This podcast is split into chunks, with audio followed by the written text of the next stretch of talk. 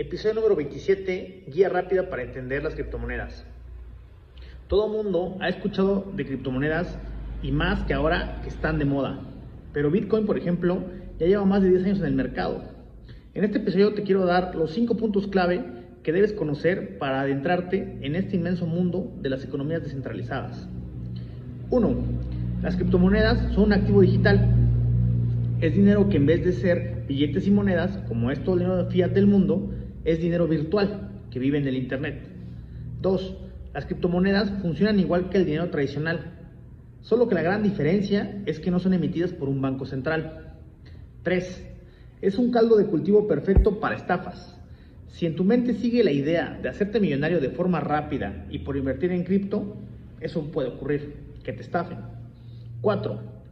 El market cap o tamaño de mercado de todas las criptomonedas es aproximado de 3 trillones de dólares. En 2021 empezó en un trillón de dólares y ahora ya está cercano a los 3 trillones. Demasiado dinero. 5. Toda la información para analizar todas y cada una de las más de 7000 criptomonedas que existen lo puedes encontrar en coinmarketcap.com. A ver, empecemos. Para empezar tienes que entender qué es el dinero y lo que debe de hacer. Sus funciones sobre todo. Y una de ellas es que sea una unidad de medida, que sea divisible, que sea un medio de cambio, que sea depósito de valor, esa es la más importante, que sea durable y que tenga una aceptación universal. El dinero común y corriente, que se llama dinero fiat de confianza, o sea, tus pesos, dólares, yenes, lo que quieras, en teoría cubre todas estas especificaciones del dinero, menos el hecho de ser depósito de valor, porque es dinero fiat, dinero fiduciario, de confianza. Es decir, no tiene valor en sí mismo. Está basado en la confianza que tiene este respaldo de un banco central, es decir, la economía de un país. Esto es lo más importante que debes de entender. El dinero fiat está basado en la confianza. Tú confías en que si pagas con un billete de 50 pesos, ese billete te va a ti permitir comprar cosas con ese precio de 50 pesos. Y así, pues confían todas las personas en una economía. Pero, a ver, ejemplo rápido vete con tu billete de 50 pesos a Nigeria o a España o a donde tú quieras y llega ahí con el tendero a intentar comprar una paleta, lo que quieras. Simplemente te va a decir, ¿sabe qué, joven? No, gracias. Yo acepto euros o dinar o la moneda que tú quieras. Tus pesos no van a tener valor.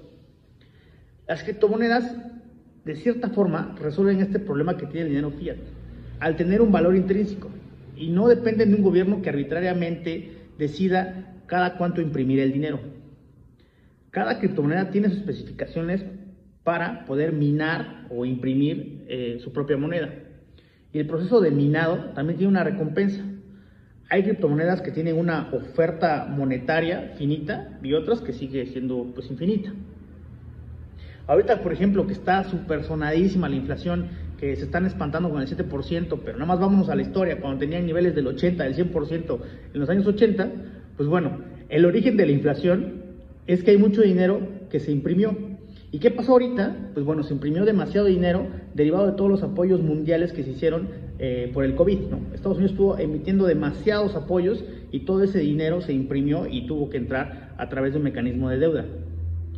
Pero bueno, así como el oro y la plata tienen valor intrínseco, así las criptomonedas. Y esto es una gran aseveración que espero que después de que te pongas a estudiar sobre criptomonedas, me puedas decir si me estoy equivocando o no. Ahora bien, aquí viene el problema.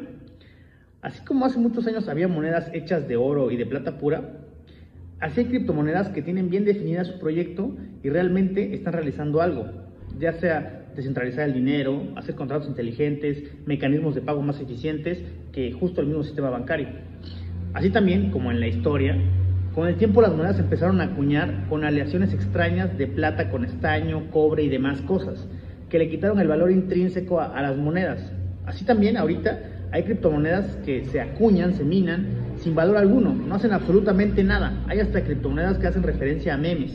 Solo se están ofertando en un mercado alborotadísimo y la gente, también como ha pasado en la historia y siempre va a seguir pasando, pues están comprando a la noche a la mañana para hacerse millonarios y eso produce fluctuaciones muy grandes en esas monedas. En la entrada de mi blog, eh, en el que está en soyantoniogonzalez.com, en algún momento te expliqué qué, qué fue lo que debimos de haber aprendido de la crisis de 2008. sobre, sobre este caso en específico de la urgencia de las personas por hacerse millonarios y que esto te lleva a una, un problema grave al momento de comprar servicios o productos, porque simplemente estás eh, satisfaciendo una necesidad de, de ganar más. En su momento pasó con las hipotecas, hoy puede pasar, pues más allá de las criptomonedas, con toda la economía eh, que en este momento está súper infladísima. Y bueno, ahí es donde está realmente el problema. Ya que lo que deberíamos de hacer en este proceso de estar revisando qué comprar es analizar las opciones que tenemos, comparar y elegir la que más nos convenga. Eso en esencia haría una persona racional, pero aquí es donde entra el truco del conocimiento. Al consumir queremos satisfacer la necesidad, pero no tenemos el tiempo, ni los recursos, ni las capacidades para entender todo el proceso previo que requiere cualquier decisión de compra y por ignorancia, que esa es la realidad, caemos en estafas, ya que solo compramos la promesa de hacernos millonarios sin analizar cómo podría ser real o no. Te cuento también que el crecimiento de la capitalización de mercado en este 2021 de las criptomonedas creció de 1 a 3 trillones de dólares. De 1 a 3, pues me puedes decir, pues, no es mucho, pues nada más aumentó 2 trillones. Pero a ver, hay que saber cuánto es un trillón de dólares. Fíjate este ejemplo. Si tú cada segundo de tu vida ganaras mil dólares, es decir, estarías ganando 21 mil pesos cada segundo, en una hora tendrías 3.600.